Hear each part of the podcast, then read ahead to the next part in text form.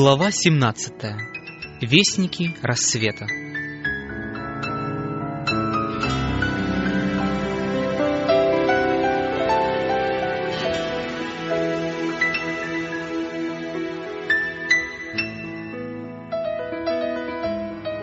Одной из самых торжественных и величественных истин, которые открывает нам Библия, является истина о втором пришествии Христа, которым завершится великое дело искупления человечества.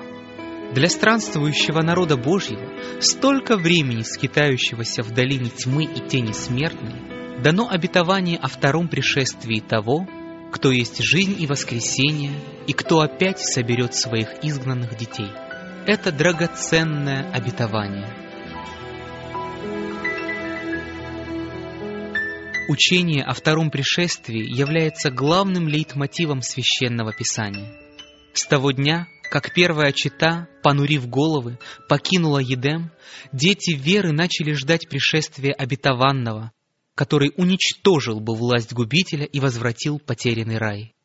Пришествие Мессии во славе было средоточием всех надежд святых мужей древности. Енох, седьмой от Адама, который триста лет на земле ходил пред Богом, был удостоен чести издали взирать на грядущего Избавителя. «Се, — говорит он, — идет Господь со тьмами святых ангелов своих сотворить суд над всеми. Патриарх Иов в ночь своих страданий восклицает с непоколебимым упованием. «Я знаю, Искупитель мой жив, и Он в последний день восставит из праха распадающуюся кожу мою сию. И я во плоти моей узрю Бога. Я узрю Его сам, мои глаза, не глаза другого». Пришествие Христа, которое знаменует начало Царства Правды, вдохновляло авторов священных книг на самые возвышенные и пламенные изречения. Библейские поэты и пророки находили слова, пылающие небесным огнем. Псалмопевец пел о силе и величии израильского царя. Сиона, который есть верх красоты, является Бог. Грядет Бог наш, и не в безмолвии. Он призывает свыше небо и землю судить народ свой. Да веселятся небеса, и да торжествует земля, да шумит море, и что наполняет его пред лицом Господа. Ибо идет, ибо идет судить землю, Он будет судить вселенную по правде и народы по истине своей. Пророк Исаия говорит, «А живут мертвецы твои, восстанут мертвые тела, воспряньте и торжествуйте, поверженные во прахе, Ибо роса твоя — роса растений, и земля извергнет мертвецов.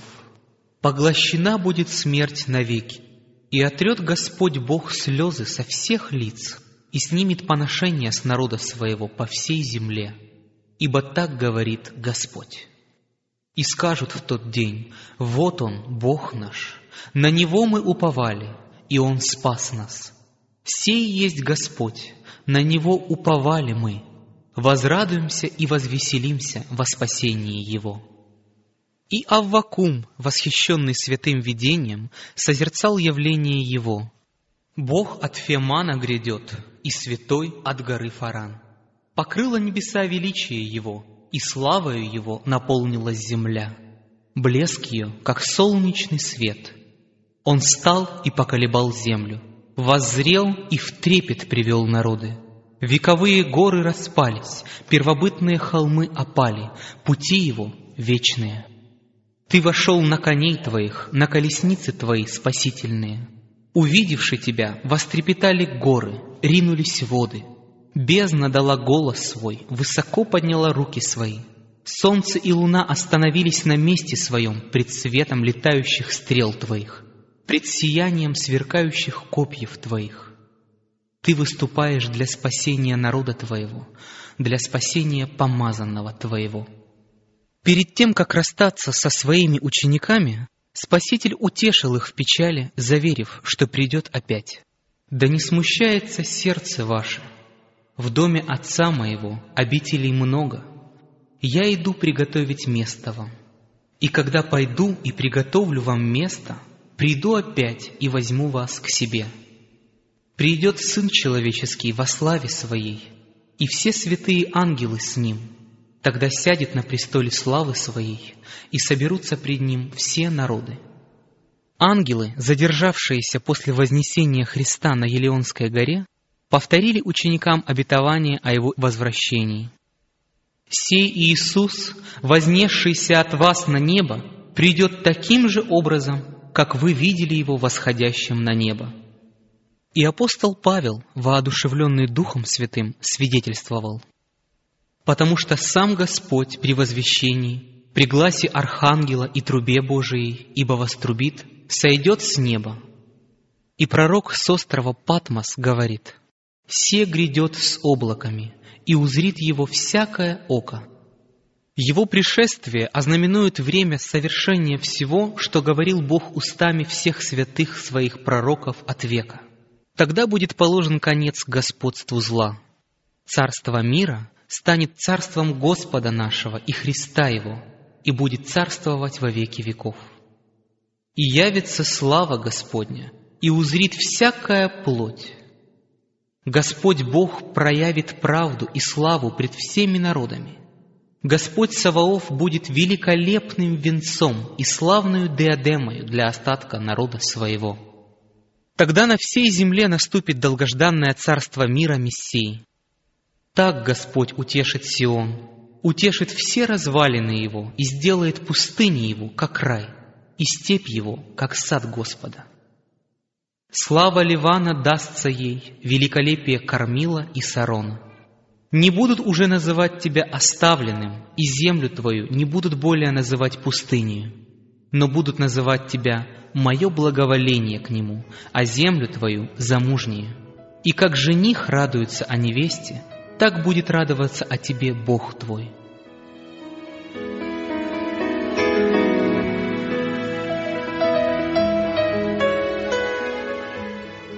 Пришествие Господа во все века окрыляло надеждой Его истинных последователей. Прощаясь с учениками на Илионской горе, Спаситель обещал возвратиться – и это осветило будущее его учеников радостью и надеждой, которые не могли вытеснить или притупить никакие скорби и испытания. Среди страданий и преследований явление великого Бога нашего и Спасителя Иисуса Христа было для них блаженным упованием. Когда фессалоникийские христиане со скорбью и печалью хоронили своих близких, тех, кто так твердо надеялись живыми встретить пришествие Господа, Апостол Павел, их наставник, указывал им на воскресение мертвых, которое произойдет во время явления Спасителя. Тогда мертвые во Христе воскреснут и вместе с живыми будут восхищены, чтобы встретить Господа на воздухе. «Итак, — говорит он, — всегда с Господом будем. Итак, утешайте друг друга сими словами». На скалистом острове Патмос возлюбленный ученик слышит обетование. «Се гряду скоро». И его страстный ответ выражает молитву и пожелание Церкви всех веков. «Ей гряди, Господи Иисусе!» Из темниц, из пламени костров, из эшафотов, где святые и мученики свидетельствовали об истине, через все столетия доносится их голос веры и надежды. Будучи убеждены в Его воскресении, а также и в своем собственном во время Его пришествия, говорит один из этих христиан. Они с презрением относились к смерти и были выше нее. Они были согласны сойти в могилу, чтобы потом выйти из нее освобожденными. Они ожидали Господа на облаках небесных во славе Отца, который установит свое царство для праведных. Вальденцы имели подобную веру. Уиклиф ожидал явления Искупителя как надежду Церкви. Лютер говорил, «Я убежден, что день суда наступит не позже, чем через 300 лет. Бог не захочет и не сможет больше терпеть этот нечестивый мир. Приближается великий день, когда это царство земных мерзостей будет свергнуто. Этот состарившийся мир недалек от своего конца, говорил Меланхтон. Кальвин убеждал верующих не колебаться, но с надеждой ожидать пришествия Христа как самого благоприятное из великих событий подчеркивая, что вся христианская семья должна ожидать этого дня. Мы должны ощущать голод по Христу. Мы должны искать Его, размышлять о Нем, пока не взойдет заря того великого дня, когда наш Господь во всей своей полноте явит славу своего Царства. «Разве наш Господь Иисус не в человеческой плоти вознесся на небо?» — говорил Нокс, шотландский реформатор. «И разве Он не возвратится вновь? Мы знаем, что Он вернется, и это будет скоро». Ридли и Латимер, которые отдали свою жизнь за истину, с верой ожидали пришествия Господа. Ридли писал, «Я верю и нисколько не сомневаюсь в том, что мир идет к своему концу. И поэтому вместе с Иоанном, слугой Божиим, давайте обратимся всем сердцем к нашему Спасителю Иисусу Христу. Гряди, Господи Иисусе, гряди!» «Мысли о пришествии Господа, — говорил Бакстер, являются для меня самыми отрадными и радостными. Вера и характер праведников Божьих проявляются в том, чтобы они с любовью и блаженным упованием ожидали Его второго пришествия. Если при воскресении мертвых истребится последний враг, смерть, это должно побудить верующих серьезно молиться и жаждать второго пришествия Христа, когда будет одержана полная и окончательная победа. Скорейшего наступления этого дня должны с верой ожидать все верующие. В этот день завершится работа их искупления, и будут осуществлены все желания и стремления их души.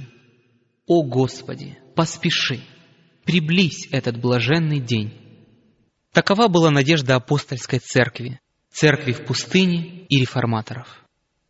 Пророчество не только предсказывает цель пришествия Христа и то, как оно будет осуществляться – но и указывает на признаки, по которым люди могут узнать его приближение.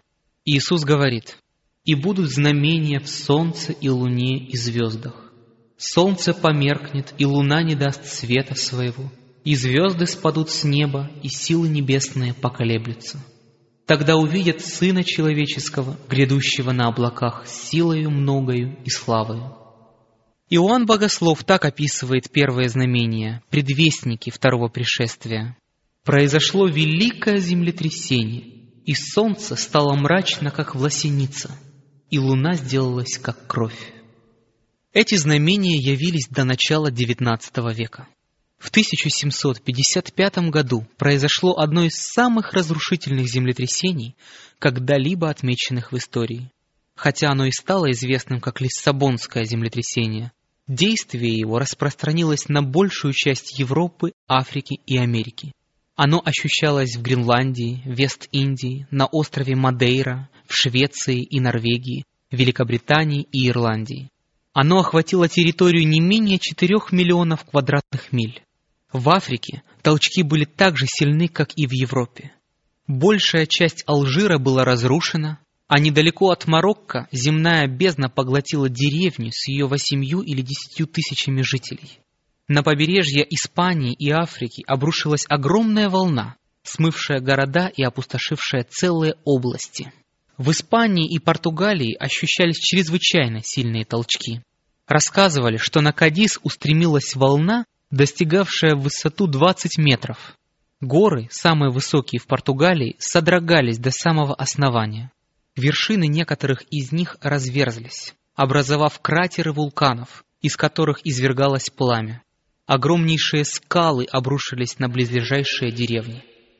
В Лиссабоне сперва послышался громоподобный подземный гул, и тут же сильнейший толчок разрушил большую часть города. В какие-нибудь шесть минут погибло около 60 тысяч человек.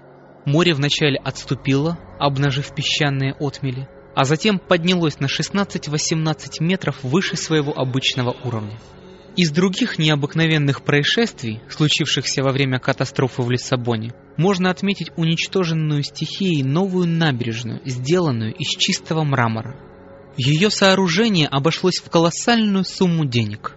В надежде укрыться от падающих обломков, там собралось очень много людей, но внезапно вся набережная погрузилась в море, и ни один из погибших не показался на его поверхности. Подземный толчок моментально разрушил все церкви и монастыри, почти все большие здания и четвертую часть жилых домов. Приблизительно через два часа после толчка возник пожар в некоторых кварталах, и в течение трех дней в городе бушевал страшный огонь, полностью разрушивший его. Землетрясение произошло в праздничный день, когда все церкви и монастыри были полны людей, и только очень немногим удалось спастись. Ужас, охвативший народ, не поддается описанию. Никто не плакал, просто не было слез. Люди метались из стороны в сторону. Обезумевшие от ужаса и изумления, они били себя в грудь и кричали «Настал конец миру!». Матери, забыв о своих детях, бегали с распятием в руках. К несчастью, многие в поисках спасения бросились в церкви, ища защиты, но напрасно совершалось причастие. Напрасно несчастные люди падали на землю и простирали руки к алтарям. Иконы, священники и народ были погребены под обломками. Как потом установили, в тот роковой день погибло около 90 тысяч человек.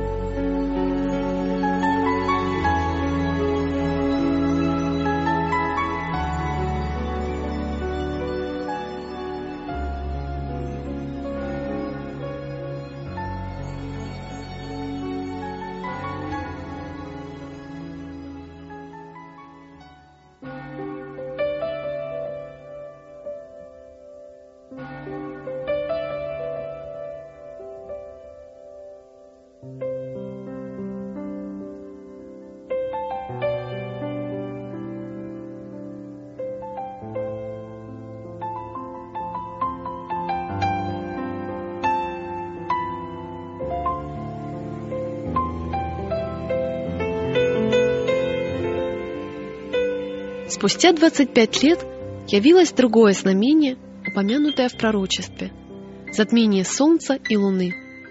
Удивительнее всего было то, что это событие произошло в предсказанное некогда время. Беседуя с учениками на Елеонской горе, Иисус описал период скорби для церкви – 1260 лет папского преследования, сказав, что эти дни будут сокращены. Он упомянул также и о некоторых событиях, которые произойдут перед его пришествием, и указал на время свершения первых из них. После скорби той солнце померкнет, и луна не даст света своего. Период 1260 дней или лет окончился в 1798 году. За четверть столетия до этой даты преследования почти полностью прекратились. После гонения, по словам Христа, должно было произойти затмение Солнца. 19 мая 1780 года это пророчество исполнилось. Мрачный день 19 мая 1780 года, когда странная тьма заволокла все небо Новой Англии, остается единственным в своем роде и в высшей степени таинственным и неразгаданным феноменом. Один из очевидцев в штате Массачусетс так описывает это событие. Ясным утром зашло солнце, но вскоре оно скрылось за тучами, которые опускались все ниже и ниже. Эти мрачные и зловещие тучи временами прорезывали вспышки молний. Прокатился гром, и пошел небольшой дождь.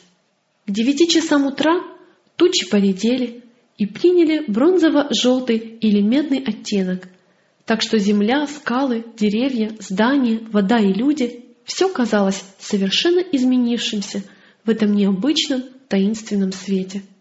Спустя несколько минут огромная черная туча заволокла все небо, за исключением узкой полосы на горизонте, и сделалось так темно, как это обыкновенно бывает летом в девять часов вечера. Ужас, волнение и какой-то благоговейный трепет постепенно овладевали людьми. Женщины стояли у дверей своих жилищ и молча вглядывались в темноту. Мужчины возвращались с полевых работ. Плотники складывали свои инструменты, кузнецы покидали кузницы, торговцы закрывали лавки. Из школ отпустили домой дрожащих от страха детей. Путники останавливались на ближайших фермерских дворах. У всех на бледных, дрожащих устах и в сердце был один и тот же вопрос — что будет? Казалось, что неслыханной силы ураган собирается разразиться над страной, что настал конец всему. Зажглись свечи, и огонь в камине горел так же ярко, как и в осеннюю безлунную ночь. Куры усаживались на насест и засыпали. Скот прижимался к ограде пастбищ и жалобно мычал. Лягушки квакали, птицы пели свои вечерние песни, и всюду летали летучие мыши. Но люди-то знали, что до наступления ночи было еще далеко. Доктор Нафанаил Уитейкер, пастор церкви Кущей в Салеме, проводил богослужение и сказал в проповеди, что это мрак сверхъестественного происхождения. Проходили богослужения и в других местах. В импровизированных проповедях неизменно говорили о тех текстах Священного Писания, которые указывали на это событие. Особенно темно было в двенадцатом часу дня. Во многих местах страны в полдень было настолько темно, что без свечи невозможно было ни разглядеть циферблат часов, ни пообедать, ни выполнять домашние дела. В темноту погрузились огромнейшие территории, от Фалмауата на востоке до отдаленных западных границ Коннектикута и Албании. На юге тьма распространилась по всему морскому побережью, а на севере — над самыми дальними американскими поселениями. За час или два до захода солнца кромешная тьма рассеялась. Небо частично прояснилось, выглянуло солнце, хотя густой черный туман по-прежнему заслонял его. После захода солнца небо вновь заволокло тучами и стало очень быстро темнеть. Темнота ночи была такой же необычной и устрашающей, как и темнота дня. Несмотря на полнолуние, ничего нельзя было различить без горящих светильников, свет которых еле-еле пробивался через непроглядную тьму, подобную египетской непроницаемой тьме, и был почти не виден из соседних домов. Один из очевидцев так рассказывает. «Я не мог отделаться от ощущения, что даже если бы каждое светило скрылось за завесой густейшей тьмы или же совсем погасло, то и тогда окутавший землю мрак не был бы столь непрогляден. В девять часов вечера взошла полная луна, но она не рассеяла этой кромешной, смерти подобной тьмы. После полуночи мрак исчез, и стало видно, что луна имеет цвет крови. Этот день, 19 мая 1780 года, вошел в историю как мрачный день. Со времен Моисея не было еще случая, чтобы столь густая тьма распространилась на такую обширную территорию и на такое длительное время. Описание этого события очевидцами вторит Божьим словам, записанным пророком Иаилем за 25 столетий до их исполнения. Солнце превратится во тьму, и луна в кровь, прежде нежели наступит день Господень, великий и страшный.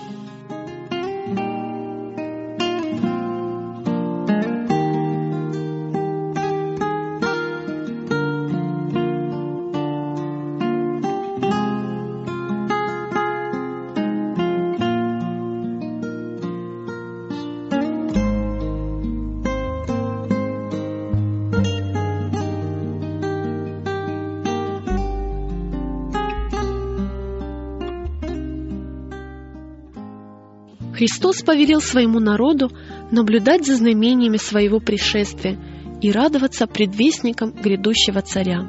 Когда же начнет это сбываться, тогда восклонитесь и поднимите головы ваши, потому что приближается избавление ваше.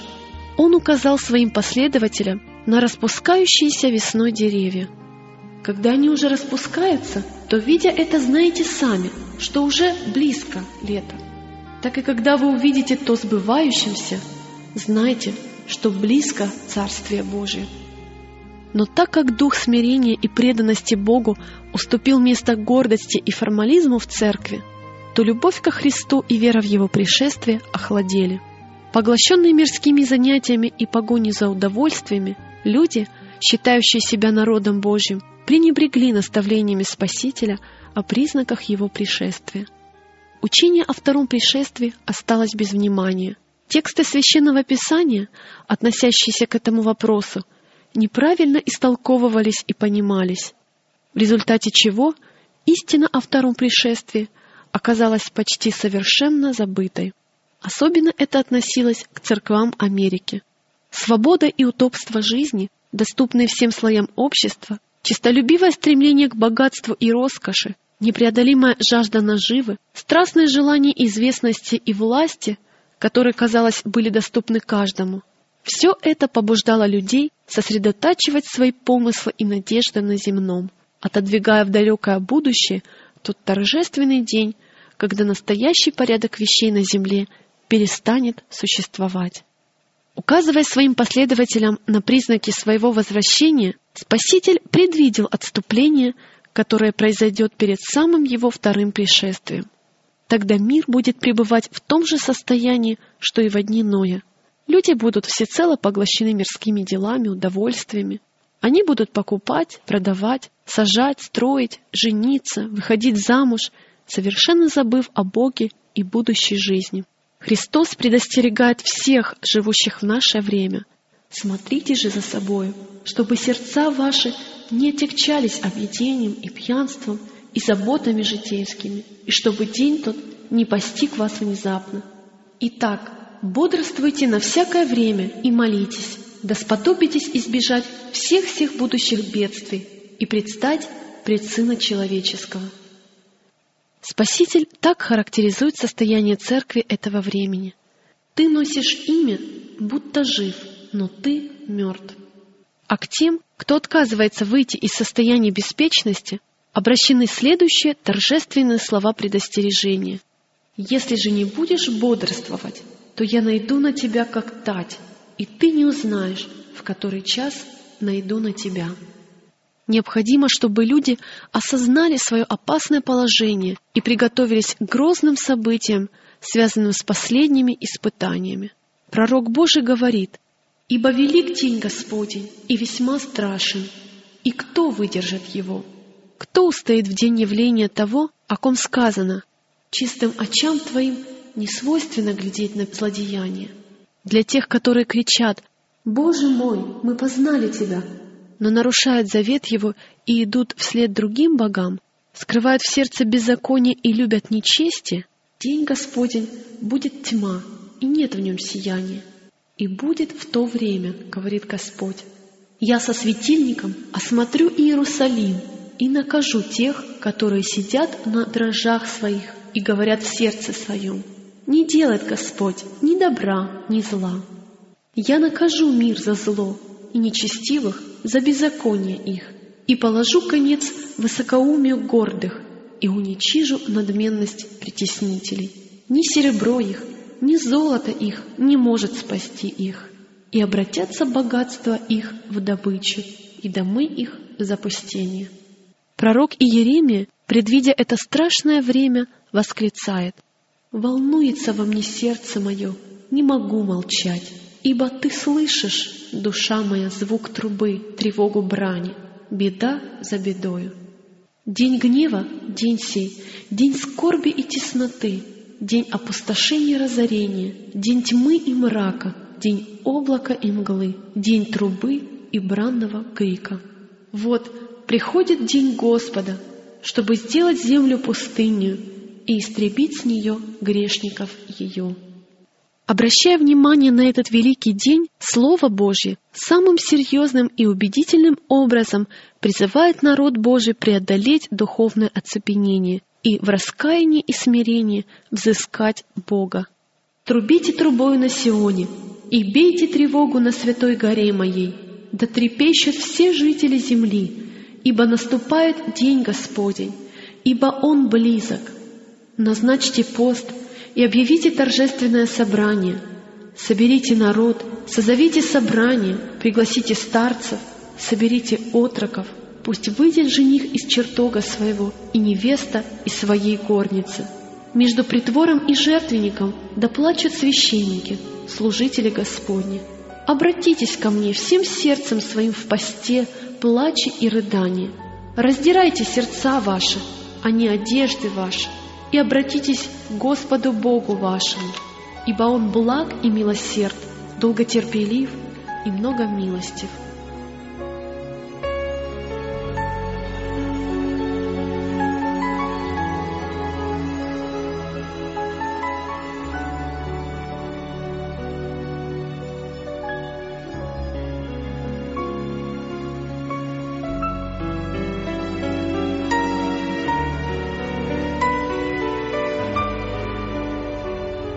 Для того, чтобы народ Божий мог устоять в день Господень, нужно было осуществить великие преобразования. Бог видел, что многие его последователи не собирают себе сокровища на небесах, и тогда в своем милосердии Он послал людям весть предостережения, чтобы помочь им выйти из охватившего их оцепенения и приготовиться к пришествию Господа. Это предостережение содержится в 14 главе книги Откровения, где мы видим, как вслед за провозглашением вести тремя ангелами является Сын Человеческий, чтобы пожать землю. Первая весть говорит о наступлении суда. Пророк видел ангела, летящего посредине неба, который имел вечное Евангелие, чтобы благовествовать живущим на земле и всякому племени, и колену, и языку, и народу. И говорил он громким голосом, «Убойтесь Бога и воздайте Ему славу, ибо наступил час суда Его. Поклонитесь сотворившему небо и землю, и море, и источники вод». Эта весть составляет часть вечного Евангелия. Проповедь Евангелия была доверена не ангелам, а людям. Ангелам поручено руководить этим делом, быть вдохновителями великих религиозных движений, но совершается работа проповеди Евангелия на земле слугами Божьими. Возвещали миру эту весть верные мужи, которые были послушны голосу Духа Божьего и учению Его Слова.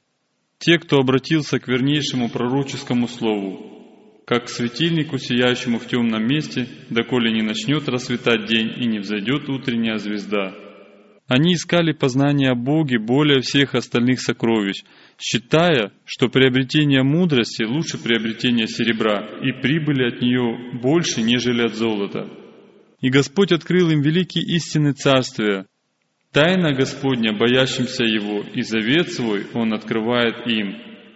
Неученые богословы получили познание об истине и проповедовали ее. Если бы эти ученые мужи были верными стражами, прилежно и с молитвой изучавшими Писания, то и они знали бы, что наступила ночь. Пророчества открыли бы им грядущие события, но они не бодрствовали, и весть Евангелия была поручена более простым людям. Иисус говорит, «Ходите, пока есть свет, чтобы не объяла вас тьма. Тот, кто не принимает света, посылаемого Богом, или же не хочет искать его, когда он близко, остается во мраке. Спаситель заверяет, кто последует за мною, тот не будет ходить во тьме, но будет иметь свет жизни. Кто с непоколебимой твердостью старается исполнить волю Божью и серьезно относится к уже данному свету, тот прозреет еще более.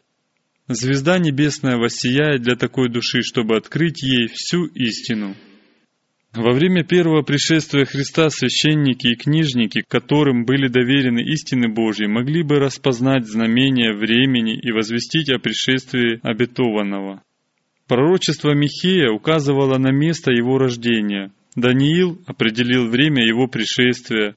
Эти пророчества Бог доверил вождям иудейского народа, которым нет оправдания, ибо они не сумели определить, что Мессия уже близко, и не сказали об этом народу. Такое незнание было результатом их непростительного пренебрежения пророчествами – Иудеи воздвигали памятники убитым пророкам Божьим и одновременно, почитая великих земли, они воздавали почести слугам сатаны.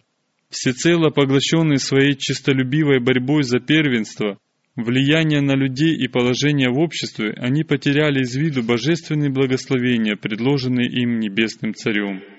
Старейшины Израиля должны были основательно, с неподдельным интересом изучать все, что касается места, времени и обстоятельств этого величайшего события в истории мира – пришествия Сына Божьего для искупления человека. Весь народ должен был бы бодрствовать и ждать этого славного события, чтобы в числе первых приветствовать Искупителя мира – но, увы, вот двое усталых путников, пришедших с Назаретских холмов, в бесплодных поисках ночлега обходят все дома на главной узкой улочке Вифлеема, до самой восточной окраины города. Ни одна дверь не открылась перед ними. Наконец они отыскали для себя укромный уголок жалкой лачуги, служившей стойлом для скота, и там рождается Спаситель мира. Небесные ангелы видели славу, которую Сын Божий разделял со Своим Отцом прежде сотворения мира, и теперь с напряженным вниманием они следили за Его рождением на земле, за событием, которое должно было принести величайшую радость всем людям. Ангелам было повелено принести эту отрадную весть всем, кто был готов принять ее, и с радостью поделиться ею с остальными. Христос унизил себя настолько, что принял человеческое естество. Становясь жертвой за грех, Он должен будет принять на себя невыразимо тяжелое бремя проклятия. Но ангелы желали, чтобы Сын Всевышнего даже и в своем униженном состоянии явился бы среди людей с достоинством и славой, как подобает Царю Вселенной. Возможно, великие мира сего соберутся в столице Израиля, чтобы приветствовать его рождение. Наверное, легионы ангелов будут представлять его волнующимся толпам. Ангел сошел на землю, чтобы увидеть, кто приготовился встретить Иисуса. Но нигде он не мог заметить никаких признаков ожидания. До его слуха не доносился ни один хвалебный возглас, возвещающий о том, что Мессия вот-вот придет. Некоторое время ангел летал над избранным городом и храмом, где на протяжении стольких столетий являлась слава Божья, но и здесь он встретил тоже равнодушие. Гордые, напыщенные священники приносили во храме оскверненные жертвы. Фарисеи же громко обращались к народу или возносили на перекрестках улиц хвастливые молитвы. В царских палатах, на собраниях философов, школах раввинов никто не был готов принять чудесную весть, которая наполнила все небо радостью и хвалой. Никто не почувствовал, что настал момент, когда должен был родиться на земле Искупитель мира. Нигде не было заметно никаких признаков ожидания Христа, никаких приготовлений к встрече князя жизни. Пораженный и удивленный, небесный вестник уже намеревался оставить землю и возвратиться на небо с таким позорным известием, когда вдруг заметил группу пастухов, стерегущих свои стада, они смотрели на усеянное звездами небо и размышляли над пророчествами о грядущем Мессии. И было очевидно, что всем своим существом они страстно желали пришествия Искупителя мира. Именно эти люди были готовы принять небесную весть. И внезапно перед ними появился ангел Господень, возвещая о великой радости. Небесная слава наполнила равнину, явилось неисчислимое множество ангелов, ибо радость, переполнявшая их, была слишком велика, чтобы только один вестник принес ее с небес жителям земли. И множество голосов слились в торжествующей песне, которую однажды будут петь все искупленные. Слава Вышних Богу, и на земле мир, в человеках благоволение. О, какой примечательный урок содержится в этой истории, происшедшей в Вифлееме, как она порицает наше неверие, гордость и самодовольство – как она предостерегает от преступного безразличия, которое может привести к тому, что и мы не заметим знамений времени и не узнаем день нашего посещения. Но не только на холмах Иудеи и среди скромных пастухов ангелы нашли тех, кто ожидал пришествия Мессии. В языческих странах также были люди, которые ожидали его, мудрые, богатые и знатные философы Востока. Изучая природу, они видели Бога в делах Его творения – из еврейских писаний они узнали о звезде, восходящей от Иакова, и с нетерпением ожидали явления того, кто не только будет утешением Израиля, но и светом к просвещению язычников и во спасение до края земли. Они искали свет, и свет, исшедший от престола Божьего, озарил их путь, в то время как мрак окружал священников и раввинов Иерусалима, законных хранителей и стражей истины, посланная небом звезда вела путников-язычников к месту рождения царя. Для ожидающих его Христос во второй раз явится во спасение. Подобно сообщению о рождении Спасителя, весть о втором пришествии также не была доверена религиозным вождям народа. Они были далеки от Бога и отвергли свет, посланный с неба, поэтому их не оказалось в числе тех, о ком апостол Павел писал. «Но вы, братья, не во тьме, чтобы день застал вас как тать, ибо все вы сыны света и сыны дня, мы не сыны ночи, не тьмы». Стражи на стенах Сиона должны были первыми принять весть о пришествии Спасителя, первыми возвысить свои голоса, предупреждая о его близости, первыми начать убеждать народ готовиться к его пришествию. Но они жили в свое удовольствие, мечтали о мире и безопасности, а народ все больше коснел в грехах. Иисус видел, что его церковь подобна смоковнице, кичавшейся своей пышной листвой, но не давшей драгоценных плодов. Церковь гордилась соблюдением религиозных форм, но не было у нее духа истинного смирения, раскаяния и веры, именно того, что угодно Богу. Вместо добродетелей духа процветали гордость, формализм, себялюбие, тщеславие, принуждение. Отступническая церковь не замечала знамений времени, Бог не забыл о ней. Его преданность церкви была неизменна, но она удалилась от него и его любви. Члены ее отказались выполнять его условия, и Божьи обетования не исполнились на них. Таковы неизбежные результаты пренебрежения светом и теми преимуществами, которые посылает Бог. Если церковь не пойдет по пути, указанному ей провидением Божьим, и не воспримет каждый луч света, исполняя во всем свой долг, тогда религия неизбежно превратится в пустое соблюдение формальностей, и дух практического благочестия исчезнет. Эта истина неоднократно подтверждалась в истории церкви. Соразмерно с дарованными благословениями и преимуществами Бог требует от своего народа дел веры и послушания. Послушание же подразумевает жертву, крест, и по этой причине многие, называющие себя последователями Христа, отказались принять небесный свет и, подобно древним иудеям, не узнали времени своего посещения. Господь прошел мимо них, гордых и неверующих, и открыл свою истину тем, кто, подобно вифлеемским пастухам и восточным мудрецам, серьезно отнеслись к посланному им свету.